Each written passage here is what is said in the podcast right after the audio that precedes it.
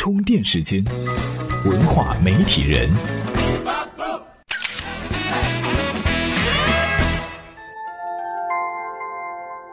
媒体与内容探知世界运行的新规律，欢迎您收听文化媒体人频道。IP 这个词儿在过去一年似乎快被说烂了，前有《鬼吹灯》《盗墓笔记》吊人胃口，后有《花千骨》《琅琊榜》口碑爆棚。这年头手上没有一两个拿得出手的 IP，你都不好意思在这个圈里混。这不有人就放出话来了，说以后呢拍电影哪还用费尽心思请什么编剧啊，直接请贴吧吧主和同人小说的作者来创作一个 IP 就得了。先不说这人说的对不对，不过呢，IP 确实是成了抢手货。一些公司就像扫年货一样，开始大量买 IP。别的不管，先囤着再说，等它升值了，我再转手卖出去。想想看，就连新华字典和俄罗斯方块都被人注册了，难怪有网友问：三年高考，五年模拟，这样代表了咱们青春的 IP，怎么没人抢呢？嗨，说不定啊，还真有人买了。玩笑呢归玩笑，不过呢，这炒 IP 确实跟炒房一样，一发不可收拾。资本在疯狂追逐 IP，作者在批量生产 IP。究竟这一热度还能持续多久？这 IP 热会不会是泡沫，一吹就破了呢？咱们今天呢，就来聊聊这个话题。大家好，我是娱乐资本的吴立祥，非常高兴在充电时间分享我的观点和文章。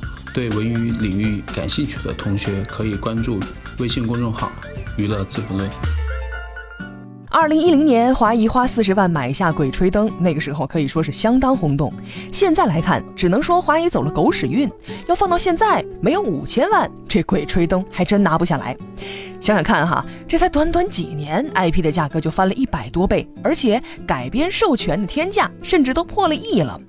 所以呢，现在咱们说这炒 IP 就跟炒房一样，眼看着行情大涨。为什么这么说呢？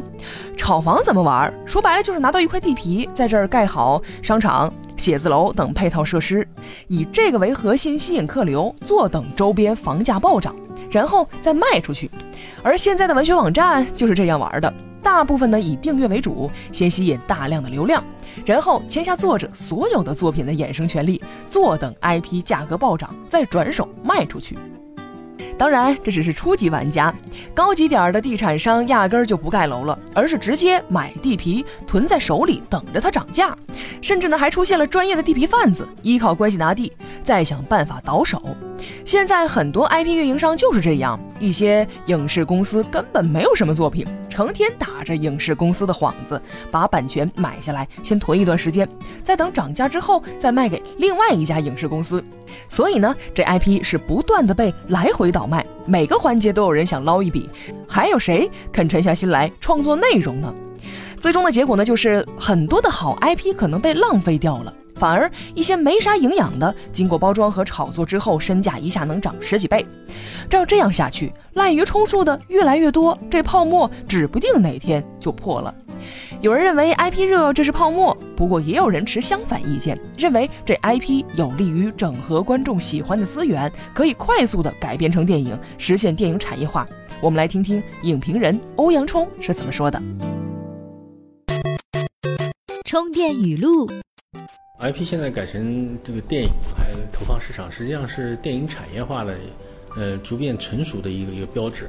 那么，因为电影产业化，它首先需要大量的这个影片投放市场。那么，影片要想投放的话，你编剧要跟得上。那么，在这种极短的时间内，很难有这个编剧能够编出一部大众比较认可的一部作品。它的目的就是快速的投放电影市场，快速收回投资。确实，一个好的 IP 能整合资源，推动电影产业化。像去年的《寻龙诀》，既有群众基础，又有高质量，赢得观众一片叫好。但是前提是呢，你这个 IP 本身就足够优秀。对于现在入局的人来说，优秀的 IP 早就被大公司瓜分干净了，而新出来的一些 IP，只能说干货少，而水分太多了。市场对 IP 盲目热捧，这作者也跟着轻飘飘起来了，开始盲目追求改编。最近哪些题材吃香，大家就一窝蜂来依葫芦画瓢，不用费啥力气，一部宫斗小说、穿越小说就克隆完了。不过这捷径走多了，人就越来越懒，想要他再沉下心来搞创作，就难上加难了。当然，有一些作者有好的作品，但是呢，一些文学公司和网站为了把作者控制在自己的平台上而开出霸王条款，有的不但拿走作者的所有版权，甚至还要捆绑笔名。你这作者一签约就等于卖身了，这不断的压榨下来，对作者的内容输出也是有影响的。有作者就预测，到明年真正能开发完成的 IP，估计不到百分之十。说到这 IP 开发，就不得不向全世界 IP 运营的典范好莱坞学习。我们来听听充电贴士，看看它的 IP 模式是什么。充电贴士。好莱坞商业化成熟，整个市场趋于理性。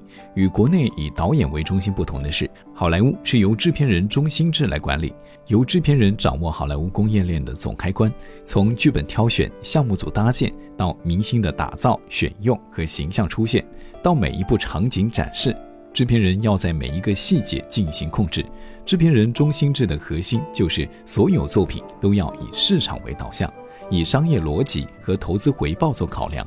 相比起来，中国很多作品缺少商业逻辑，这种先天劣势导致 IP 衍生产业的价值拓展非常有限。即使轰轰烈烈地进行了一把商业变现，也会因为缺乏长久的生命力而无以为继。所以，咱们说，真正的 IP 要经历多重考核：一是时间沉淀，短期内突然冒出来的东西，并不具备 IP 改编的条件。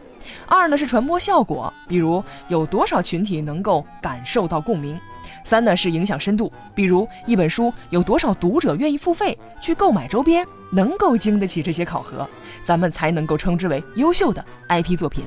而现在被过度炒热的 IP 市场，好的作品有，浑水摸鱼的也不少，肯定是有泡沫的。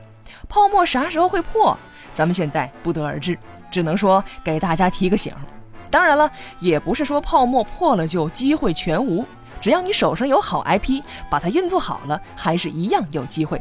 同样的，对于作者来说，只要你有拿得出手的好作品，也一样可以崭露头角。今日关键词：充电时间。今日关键词：泡沫。IP 最近两年才被咱们炒热，不过呢，在国外 IP 产业早就已经成熟，什么星球大战、零零七、哈利波特、指环王，这都是耳熟能详的大 IP。光漫威一家公司就有包括蜘蛛侠、钢铁侠、美国队长、雷神、绿巨人、X 战警、银河护卫队等在内的几十个超级 IP。那么具体来说，国外是怎样运作 IP 的呢？今天给大家的推荐文章呢，就简单的分析了这个话题。您只需要在我们的微信公众账号“充电时间”当中回复“泡沫”两个字，就可以看到这篇文章了。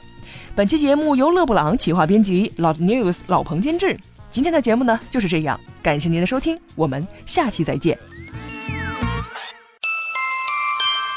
今年年初开始，充电团队在充电时间的系列节目之外，精心策划了一个系列的典型干货节目。这些节目的时长只有三百秒，囊括了经济、财务、谈判、营销、管理等各类主流经营者听得懂、用得着的商科知识。这就是充电三百秒。